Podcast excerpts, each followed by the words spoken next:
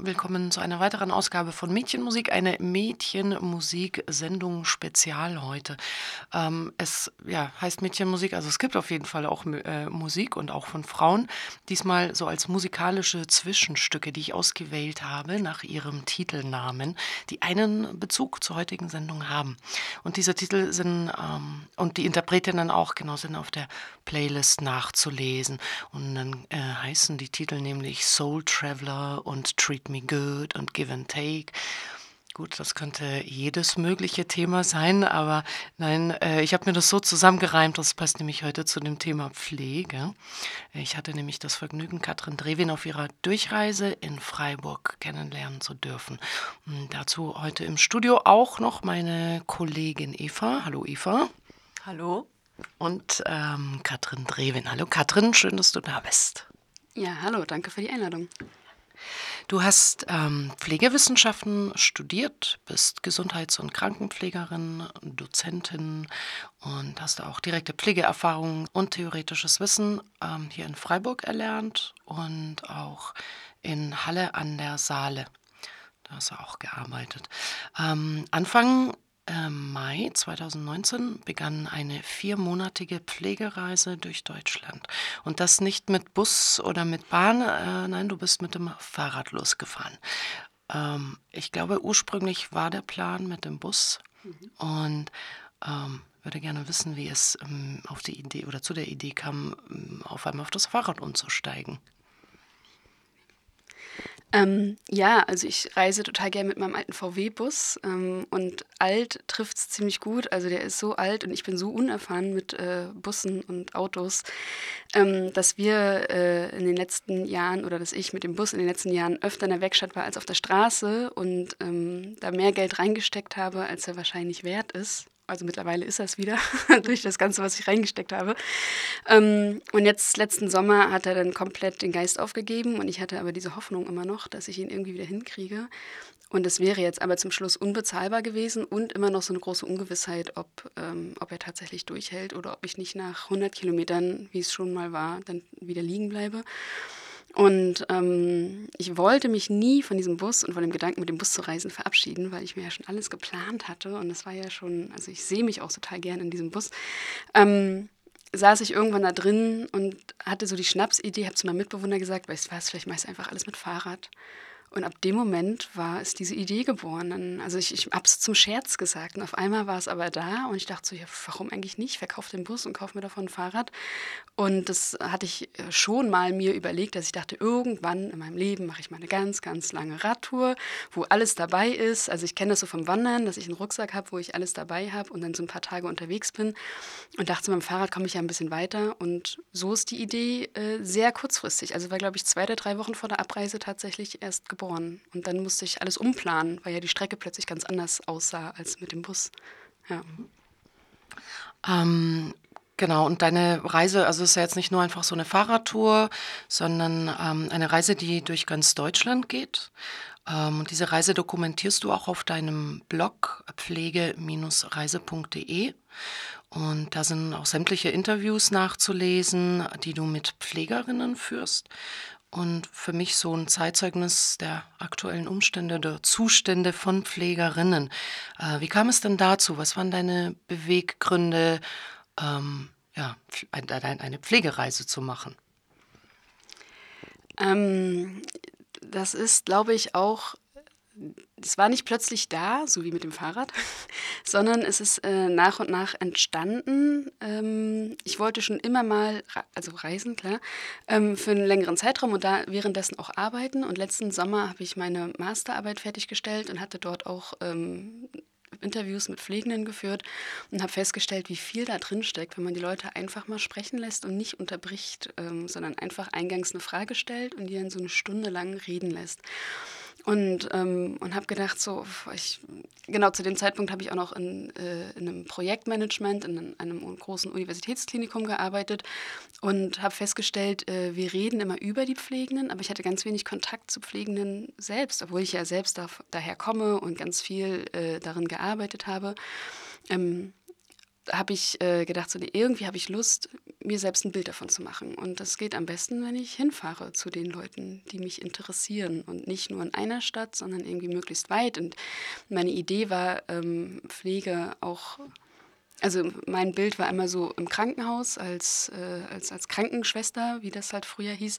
Und ähm, das war für mich immer Pflege und habe dann festgestellt, naja, es ist irgendwie auch viel, viel größer. Und ich wollte Pflegende aus anderen Settings, aus ganz kleinen Häusern, aus der ambulanten Pflege, aus, ähm, ähm, aus ähm, Behinderteneinrichtungen oder ähnliches, weil ich dachte so, ja, die haben ja alle andere Geschichten und Genau. Und, und, und, was mich auch genervt hatte, äh, ist, dass es keine schönen Erzählungen von der Pflege gibt. Ich äh, habe dann auch diese ARD-Serie Charité äh, gesehen. Und ähm, also es gibt ja diese zwei verschiedenen Serien.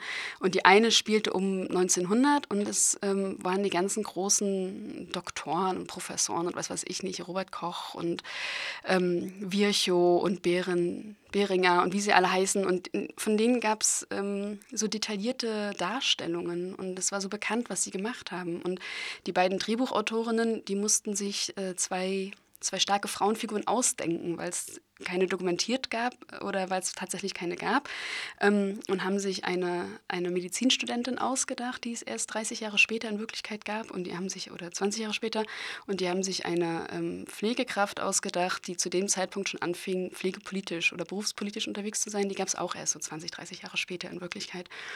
Und man hätte natürlich die Charité-Serie einfach 20, 30 Jahre später spielen lassen können. Dann wären nämlich echte Figuren dabei gewesen. Aber weil das nicht so spannend war, wie wahrscheinlich die Ärzte zu der Zeit vor, also 30 Jahre früher, ähm, da war ich ein bisschen genervt von, dass es äh, keine echten Frauenfiguren gab. Also Frauenfiguren zum einen und auch die Pflegedarstellung ähm, mir nicht gereicht haben. Und ich dachte, ja, wahrscheinlich liegt es daran, weil nicht, nichts Gutes dokumentiert ist aus der Zeit, weil es einfach nicht wichtig war, weil es total normal war, dass es das gibt ähm, und zu normal, um es irgendwie wahrscheinlich aufzuschreiben oder zu dokumentieren ähm, oder zu unwichtig. Und ich dachte, gut, dann fange ich jetzt einfach an. Also ich, ich sammle jetzt einfach Pflegebiografien und ich sammle jetzt einfach Geschichten von den Leuten von heute. Vielleicht dreht ja die ARD in 100 Jahren nochmal einen Film und dann hat man Narrative. Ein Film über deine Reise. ja, du hast Termine schon vorher ausgemacht teilweise mit den Pflegerinnen und manche ergeben sich dann auch so auf dem Weg? Auf dem Weg ergeben sich leider weniger. Also ich habe sie tatsächlich alle vorher ausgemacht, ähm, ganz unterschiedliche. Ganz viele sind über, ähm, über mehrere Ecken entstanden. Ah, ich kenne da noch jemanden, ich kenne da auch eine und ich kenne jemanden, die kennt jemanden, die kennt jemanden. Und also darüber sind ganz viele Kontakte entstanden. Das meiste im Vorfeld. Ich habe es auch versucht, auf meiner Reise ähm, bin ich zu Pflegenden, also wenn ich wusste, jemand ist, äh, kommt aus der Pflege oder ich bin auch in Einrichtungen gegangen und habe geklopft und habe gesagt, hallo, da bin ich. Ähm, ich hätte Lust, mir einen Tag hier eure Arbeit anzugucken oder ein Interview mit euch zu führen, wenn ihr wollt. Und dann wurden immer Augen aufgerissen, Hände hoch. Äh, nee, äh, unsere Chefin ist nicht da, wir können das nicht entscheiden. Und sie konnten, also das, das war dann so große, also auf der einen Seite konnten sie es nicht entscheiden, ob sie ein Interview mitmachen, auf der anderen Seite war dann auch ähm, die Aussage von den Leuten, die äh, in der direkten, oder von einigen, die ich getroffen habe, die in der direkten Pflege arbeiten, dass sie gesagt haben, nee, äh, wir äh, was habe ich schon zu erzählen? Wer möchte sich das anhören? Also es interessiert doch niemanden, was ich zu erzählen habe. Und das sind aber eigentlich die Geschichten, die ich haben möchte. Die, die sofort ja und hier und auf jeden Fall machen wir geschrien haben, das sind Leute, die sowieso schon entweder eine Öffentlichkeit bedienen, ähm, entweder als Lehrerin oder als, äh, als, als Leitung irgendwo oder tatsächlich, weil sie berufspolitisch aktiv sind. Und dadurch habe ich, glaube ich, auch eine leichte Schieflage darin äh, in, mein, in meiner Auswahl an Interviews. Als wir uns kennengelernt haben, vor einer Woche ähm, oder das erste Mal gesehen haben, habe ich die ganze Woche überlegt, Pflege, Pflege, was, was, was bedeutet das eigentlich für mich? Was verbinde ich mit Pflege? Und äh, bin zu dem Schluss gekommen, dass äh, neben, den Körp also neben der körperlichen Versorgung auch die Ethik und die Verantwortung sowohl gegenüber Klientinnen oder Patientinnen und auch vor allem dir selbst gegenüber eine ziemlich große Rolle spielt in diesem Beruf. Und man eben auch eine sehr große Verantwortung hat, auf seine eigene Gesundheit zu achten, zu fördern. Und ähm, Ja, aber was was bleibt wahrscheinlich an Zeit übrig, wenn man so 'n Job hat und den ganzen Tag pflegt? Hat man überhaupt abends oder am Wochenende noch die Muse und die Geduld oder die Lust einfach für sich selber noch was zu tun? Zum einen und zum anderen, du hast ja auch, ähm, intensiv gearbeitet 'ne Zeit lang darin. Was hast du denn gemacht? Was waren deine, ähm, Momente, wo du wo du, äh, Kraft geschöpf äh, Kraft geschöpft hast? Ähm, genau, ich glaube, das ist tatsächlich schwer. Ich habe jetzt auch auf meiner Reise, ähm, Menschen kennengelernt, die doppelt pflegen. Die gehen halt tagsüber, ähm, ihrer Arbeit nach und kommen nach Hause oder am Wochenende und pflegen Angehörige. Also, ich glaube, dieses Pflegen hört tatsächlich nicht auf. Es geht tatsächlich weiter. Und wo am ehesten Abstriche gemacht werden, ist die Selbstpflege bei ganz vielen Leuten, weshalb der Krankheitsstand ja zum Beispiel auch sehr hoch ist in der Pflege, weil's äh, weil's schwer ist, bei all dieser Verantwortung, die du auch gerade äh, angesprochen hast, ähm, da wieder Verantwortung abzugeben und zu sagen: „Ich mache jetzt mal nichts, sondern ich kümmere mich um mich.“ Sondern ich glaube, wir sind irgendwie auch so gestrickt, ähm, dass wir sagen: „Wir schaffen das. Wir kriegen das halt irgendwie hin“ und merken gar nicht, dass wir selbst schon total am Limit laufen. Ähm, ich selbst habe während der Ausbildung schon beschlossen, ich werde nur 50% an diesem Job arbeiten. Also, es bleibt 'n Teilzeitjob und ich glaube, dass das für mich 'n ganz guter Weg ist. Ich habe nebenbei immer irgendwie was anderes gemacht, habe irgendwie noch äh, ehrenamtlich in einem Verein gearbeitet, wo ich mal nichts mit kranken Menschen zu tun hatte, sondern irgendwie mit Menschen, die was ganz anderes bewegt. Also, ich glaube, das ist auch wichtig, sich vor Augen zu führen, mit wem haben wir es eigentlich in der Pflege den ganzen Tag zu tun. Wir haben es mit ähm, im in in der Klinik ja eher noch mit Menschen zu tun, wo äh, wo wo Heilung in Sicht ist oder sehr häufig zumindest. Und, ähm aber denen es trotzdem sehr schlecht geht. Wir begegnen fast ausschließlich nur Menschen in vulnerablen Situationen und nicht irgendwie in total stabilen und glücklichen Lebensabschnitten. Ähm, oder wir begegnen Menschen eben am äh, am Lebensende oder eben in der Behindertenpflege, wo das schwer ist mit diesen Aussicht auf auf Besserung oder von von unserem Verständnis, äh, von Gesundheit. Ähm, das heißt, wir haben irgendwie immer sehr viel mit, äh mit mit mit schweren und belastenden Situationen zu tun.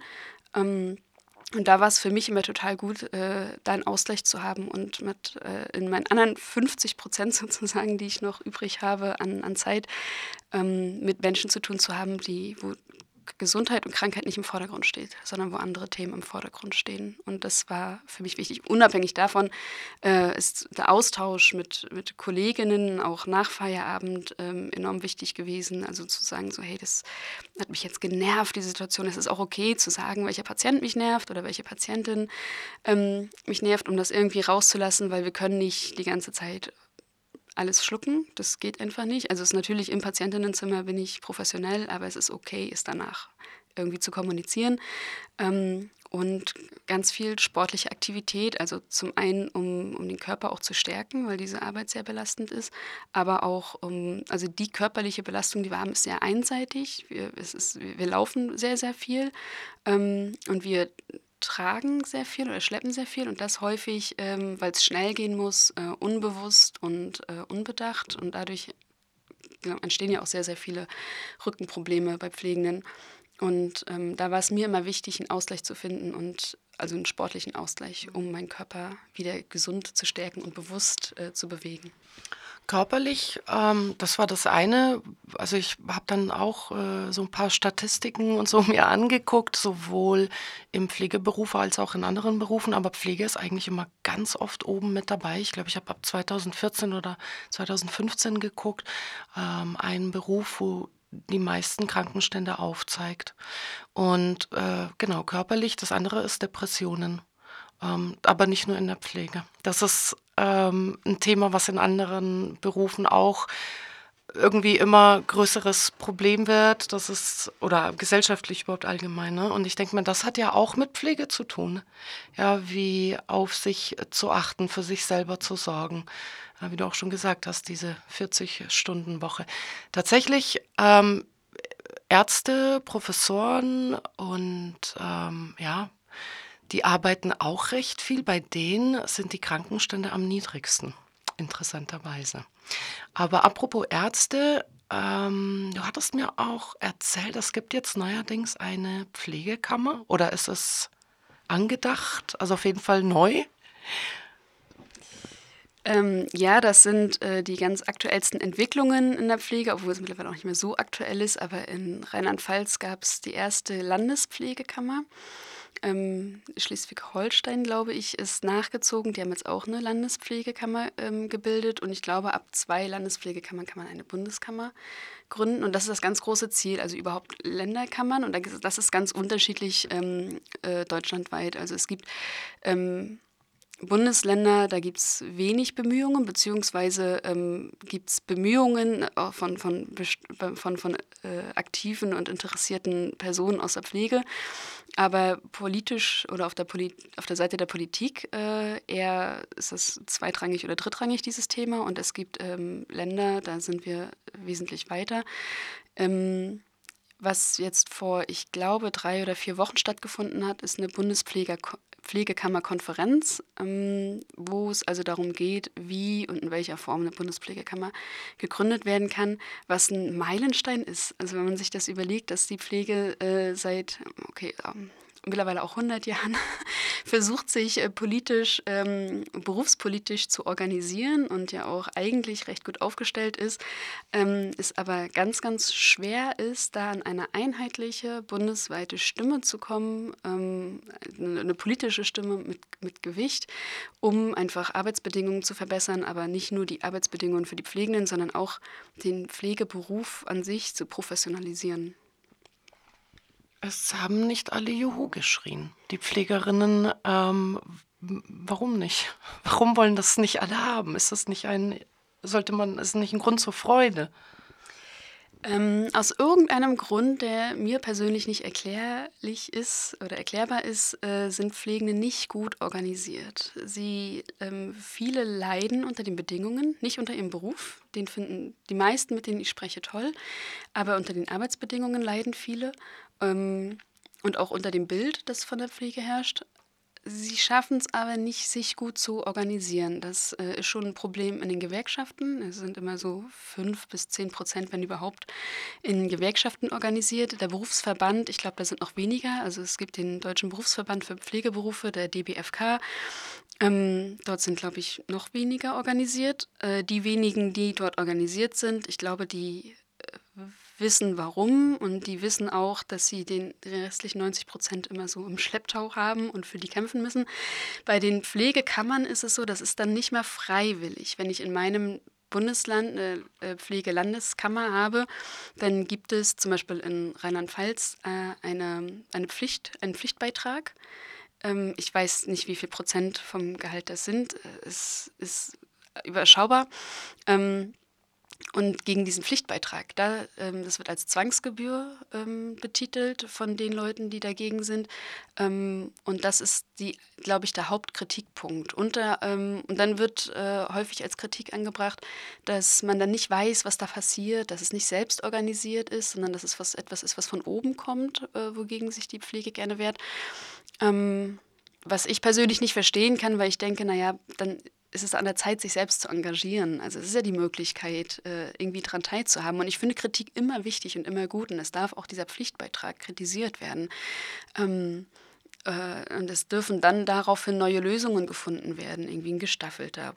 Also ist ja wahrscheinlich eh gestaffelt, aber ähm, ich, ich finde es gut, wenn Kritik geäußert wird. Ich finde es nicht gut, wenn es blockiert wird, weil es eine ganz, ganz wichtige Entwicklung ist für die Pflege.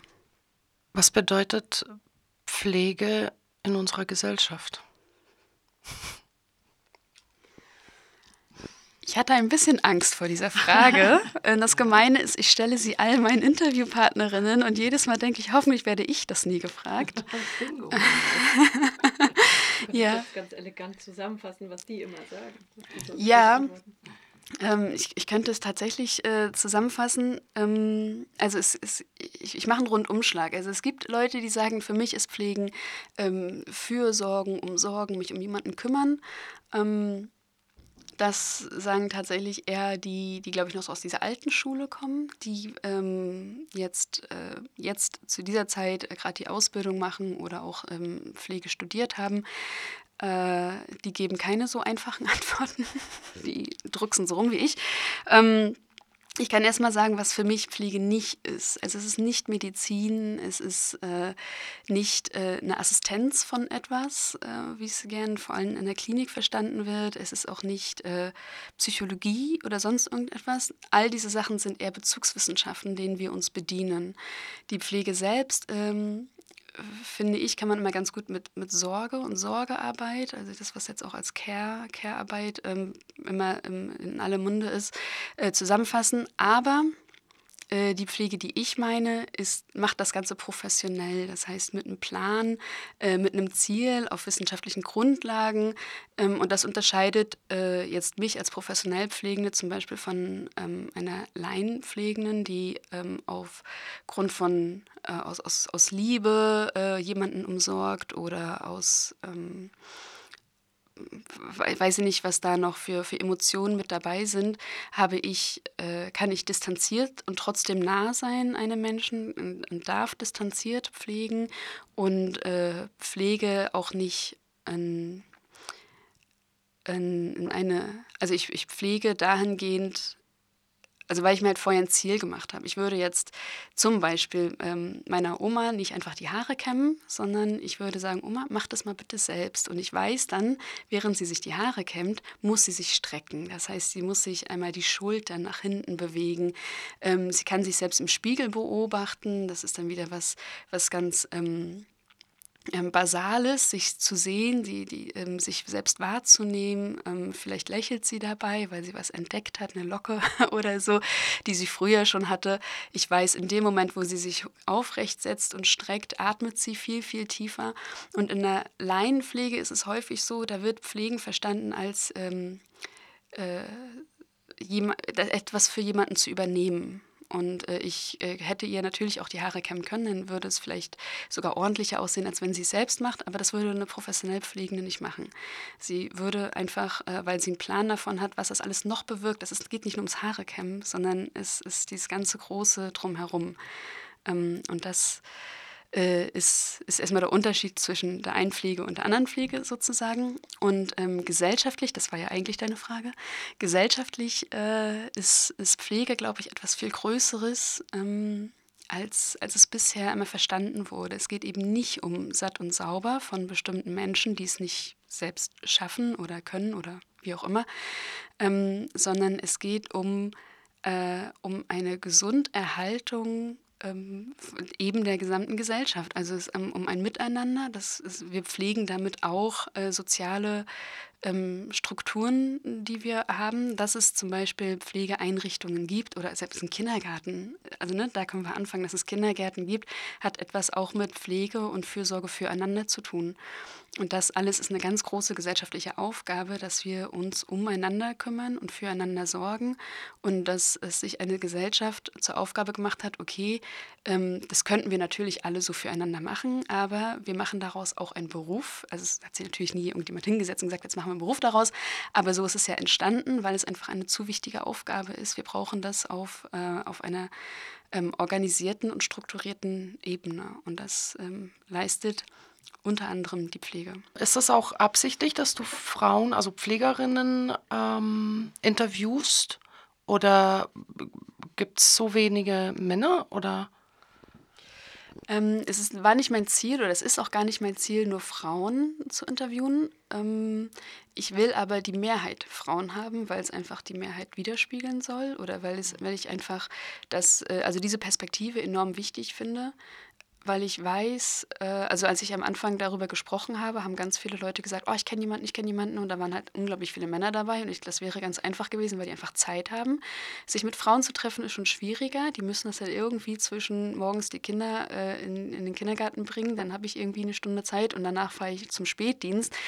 Ähm, und da können wir gerne ein Interview machen, also das ist dann schon viel schwieriger, auch an diese Frauen zu kommen. Und genau das interessiert mich auch, also wie ist diese Doppelbelastung, ähm, wie äh, wie erleben Frauen diesen Beruf als eben ein immer noch Frauenberuf. Und ich habe auch nicht nur Frauen interviewt. Ein Mann war bis jetzt schon dabei.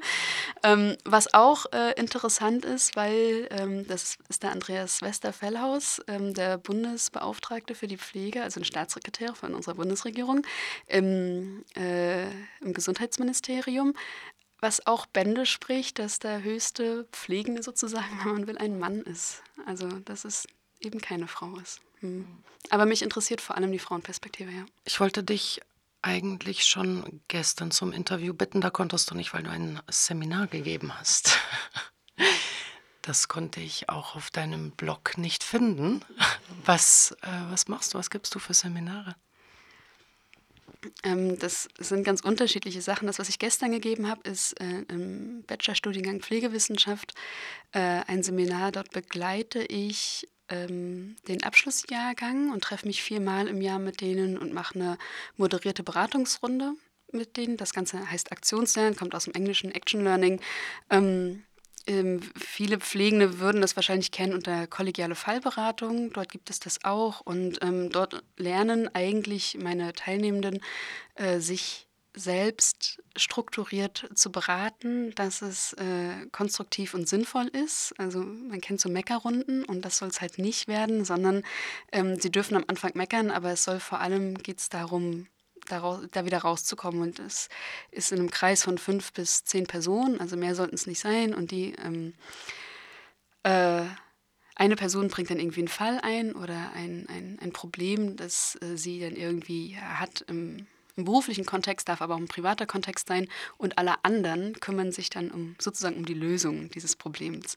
Und das ist total wichtig, dass es ein Vertrauensverhältnis gibt zwischen den Leuten, dass es ein respektvoller Umgang ist. Ähm, am Anfang sind sie alle sehr skeptisch und sagen, oh, müssen wir das jetzt machen? Wir haben eigentlich Wichtigeres zu tun. Und äh, am Ende sagen viele von meinen Teilnehmenden, ah, das war mir jetzt irgendwie wichtiger als äh, die Vorlesung gestern. Also die kommen dann tatsächlich dahin und reden nur, in Anführungsstrichen, lernen nichts Neues, aber weil es halt um sie geht, weil es was mit Wertschätzung zu tun hat und weil sie etwas für sich tatsächlich ganz konkret mitnehmen können. Das ist das eine. Ansonsten mache ich ähm, noch eine wissenschaftliche Methode, auch im Studiengang. Ähm, das ist die qualitative Inhaltsanalyse nach Meiring. Ähm, und was ich aber viel lieber mache, oder was heißt lieber, das mache ich auch total gerne, ich brenne für qualitative Forschung, aber ähm, was ich auch noch gebe, sind ähm, Seminare und Workshops äh, im Kontext von Queer und Pflege, also alles, was um LSBTIAQ ähm, was sich dahinter verbirgt, also lesbisch, schwul, bi, trans, ähm, inter und äh, asexuell und alles, was sich noch angesprochen führt unter dem Umbrella queer, also deshalb sage ich gerne queer, ähm, und diese Themen in die Pflege zu tragen, weil es äh, einfach noch unterrepräsentiert ist jetzt, da muss ich jetzt reingrätschen mit dem Thema. Ähm, Geht es da um die Pflegenden, also Pflegende aus der Community oder die Gepflegten? Weil Gepflegte sind ja auch bisweilen oft noch ältere Menschen, die vielleicht da auch noch nicht so Berührungspunkte haben. Genau, es geht erst einmal vorrangig um die Menschen, die gepflegt werden. Genau aus dem Grund, also wenn wir uns überlegen, wer jetzt in den alten Pflegeheimen ist oder wer, also wenn wir jetzt von der älteren Generation ausgehen oder wer es früher war, waren es entweder die Menschen, die noch ähm, äh, verfolgt wurden, entweder weil es eine Straftat war oder eine Krankheit oder beides. Ähm, die, äh, die haben wir jetzt in den Altenpflegeeinrichtungen oder aber auch die, die in den 80ern für unsere jetzige Freiheit gekämpft haben und, äh, und ein freies Leben äh, eingefordert haben oder ein sichtbares Leben auch eingefordert haben und jetzt äh, in, vielleicht in einer Einrichtung sind, ähm, zusammen in einem Zimmer mit jemandem, der das Ganze nicht versteht, der ganz anders aufgewachsen ist, der irgendwie aufgewachsen ist, noch mit dem Denken, dass es eine Krankheit ist, dass es etwa eine Straftat vielleicht sogar ist. Auf jeden Fall etwas, das sich nicht gehört. Und dann müssen sich die Menschen, die jetzt irgendwie die letzten 30 Jahre lang offen gelebt haben, plötzlich wieder verstecken, leben plötzlich wieder ein Leben, das sie nie leben wollten ähm, oder trauen sich nicht in eine Einrichtung zu gehen, also trauen sich auch gar nicht, also der Zugang ist gar nicht da, weil sie Angst haben einfach nur davor, dass es äh, eventuell jetzt wieder zu Schikanen kommen könnte oder zu, ähm, zu, zur Ausgrenzung, alles das, was sie irgendwie schon mal erlebt haben oder auch also die Ängste, die einfach dabei sind. Und da ist es enorm wichtig, äh, das Pflegepersonal zu sensi sensibilisieren, zu sagen so, hey, ähm, es gibt diese Menschen, weil man hört dann auch oft, ja, das ist doch was Neumodisches. Also es kommt in unserer Einrichtung nicht vor. man überlegt, naja, also die waren ja auch alle mal jung und natürlich gibt es das in jeder Altersstruktur, nur anders sichtbar aus bestimmten Gründen. Und ähm, dafür äh, sensibel zu sein, äh, das wahrnehmen zu können ähm, und da aber auch nicht in, in Fallen treten, weil es ist auch nicht selten, dass Pflegekräfte äh, selbst queer sind, ähm, das aber total offen sind und wenn dann eine, äh, eine alte, ältere Dame ähm, sagt, da kommt meine Untermieterin, also eine Bewohnerin sagt, da kommt immer meine Untermieterin zu Besuch, dann äh, wäre es auf der einen Seite fatal, die Untermieterin nicht als Lebenspartnerin wahrzunehmen, weil das lesbisch hat man früher nicht gesagt oder das konnten Menschen für sich ja nicht annehmen. Ähm, die würde nicht sagen, da kommt meine Frau, meine Partnerin oder sonst irgendjemand zu Besuch, sondern die Untermieterin. Und dann ist es irgendwie gut zu wissen, wer diese Untermieterin ist, also wie wichtig diese Untermieterin im, im Kontext von im, im Leben dieser Frau ist. Auf der anderen Seite wäre es aber auch fatal äh, zu sagen, hey, komm, wir wissen doch, dass deine Frau oder deine Lebenspartnerin und äh, du bist doch keine Untermieterin, mit uns kannst du doch offen umgehen, ich bin doch auch lesbisch oder wie auch immer. Ähm, es wäre halt auch nicht gut. Also da einfach nur ranzugehen und dann das zu vermitteln, den Pflegekräften zu vermitteln, äh, wie auch mit einer anderen Generation von queeren Menschen, ähm, wie, wie, wir, wie wir da umgehen miteinander. Du fährst jetzt auch schon wieder gleich weiter. Äh, also wie gesagt, du bist auf der Durchreise und ähm, ich hab, weiß gar nicht, ob ich am Anfang gesagt habe, dass du in Leipzig überhaupt gestartet bist. Und ähm, ich, ja, als du mir das vorhin schon gesagt hast, ähm, wie du fährst, das ist ja so ein richtiger Kreis, der sich bildet, deine Strecke. Ne, in Leipzig los und Genau, ich bin in Leipzig gestartet, kam ähm, durch Potsdam und Berlin, bin von dort aus ähm, die Havel hoch und ab zwei Tage war ich auf dem Fusion-Gelände in Leerz. da war aber noch nichts los. Das war irgendwie, also die waren alle so in, in Aufbaustimmung. Ähm, dann bin ich bin auch streckenweise äh, kurze Abschnitte mit dem Zug gefahren, weil ich irgendwie keine Lust hatte, dann bis an die Ostsee äh, mit dem Rad zu fahren. Bin ich äh, äh, dort bis nach Greifswald mit dem Zug, dann die Ostseeküste entlang ähm, und von Schwerin aus, wo ich ein paar Tage war, äh, bin ich dann eine ziemlich lange Strecke mit dem Zug bis ins Ruhrgebiet gefahren und seit dem Ruhrgebiet bin ich äh, tatsächlich auf dem Rad unterwegs. Also was für mich auch eine komplett neue Gegend war. Das Ruhrgebiet kannte ich nur punktuell. Also ich kenne die Hauptbahnhöfe von Bonn und Köln und äh, Bochum, aber mehr kannte ich dann immer nicht. Und da so durchzufahren macht Spaß und bin jetzt seit ähm, Ende Juni, ja seit vier Wochen am, auf dem Rhein einfach, also auf dem Rheinradweg und ähm, guck, also fahre dort auch ziemlich langsam, bleib hier und da stehen, ähm, bin in den größeren Städten, jetzt in Heidelberg und in der Nähe von Ludwigshafen bei Freunden auch noch gewesen und für nebenbei Interviews. Jetzt in Freiburg, war auch zwei, drei Tage im Schwarzwald. Ähm, und jetzt geht es weiter, den Rhein weiter flussaufwärts, ähm, noch durch Basel durch, vielleicht an Schaffhausen vorbei. Dann wechsle ich rüber auf den Donauradweg und fahre dann von der Donau nicht ganz die Quelle von Donau-Eschingen, ähm, wo ich glaube Breg und ich weiß nicht, wie die beiden Ursprung Quellflüsse von der Donau heißen, ähm, und fahre dann von dort aus Richtung Regensburg und werde dann äh, von Regensburg nach Leipzig wieder den Zug nehmen. Und dann ist die Zeit auch schon wieder vorbei. Ja. Was machst du denn mit dem gesammelten Material, außer dass es jetzt auf dem Blog steht? Wirst du das noch wissenschaftlich irgendwie verarbeiten oder noch eine andere Publikation draus machen? Ähm, ich hatte am Anfang überlegt, ob ich es wissenschaftlich verarbeiten kann, aber dafür ist es zu unstrukturiert und unkoordiniert und auch nicht systematisch genug. Ähm, ich will es auf jeden Fall weiter verarbeiten. Ich will gucken, ob es wiederholende Themen gibt. Ähm, und dann wird es aber, also aktuell veröffentliche ich das sehr, sehr narrativ. Also die Leute erzählen aus der Ich-Perspektive und ich schreibe die ganze Zeit aus der Ich-Perspektive, ähm, damit ich so nah wie möglich am Originaltext bleibe. Und ich, ich habe Lust, das als, äh, als gebundene Ausgabe ähm, zu veröffentlichen, als eine Mischung aus Bildband und, äh, und, und, und, und Text. Aktuell reichen, glaube ich, meine Interviews noch nicht aus. Ähm, ich kann mir vorstellen, dass diese Reise danach auch noch weitergeht. Vielleicht dann nicht mehr mit dem Fahrrad, sondern dass ich da dann punktuell zu den Leuten fahre, die mich persönlich äh, noch mehr interessieren. Ähm, oder ich habe ja jetzt noch eine ganz lange Liste, die mir empfohlen wurden unterwegs. Ähm, aber ja, ich würde es gerne allen zugänglich machen. Also so wie jetzt auch schon mit dem Blog. Also ich, äh, ursprünglich bin ich ja gestartet, weil es mich interessierte, weil ich immer dachte, ich rede immer nur über andere Pflegende und ähm, als Wissenschaftlerin analysiere ich auch ständig irgendwelche Texte von Pflegenden oder Aussagen, aber irgendwie ist es cooler, wenn die Leute selbst zu Wort kommen. Und dass sie selbst zu Wort kommen, ist jetzt der erste Schritt. Und der zweite Schritt ist, dass es dann auch alle anderen irgendwie wieder lesen können und äh, dass es allen anderen auch zugänglich gemacht wird. Weil ich kann mir vorstellen, dass sich viele daran dann vielleicht auch wiederfinden oder gar nicht wiederfinden und das, ja. Und es sollen ja auch nicht nur Les äh, Pflegende lesen. es dürfen ja auch sehr gern alle anderen interessierten Menschen lesen. Gut, das können wir ähm, auf deinem Blog verfolgen. Der ist pflege-reise.de. Und wünsche ich dir auf jeden Fall eine wunderschöne Weiterfahrt in Gedanken bei dir oder im Blog dann auch, wenn ich lese, dann auch bei dir. Ähm, ich freue mich sehr, dass du hier im Studio warst. Danke dir sehr fürs Interview und ähm, genau, werde, werde weiter folgen. Alles Gute. Ja, vielen Dank und nochmal danke für die Einladung.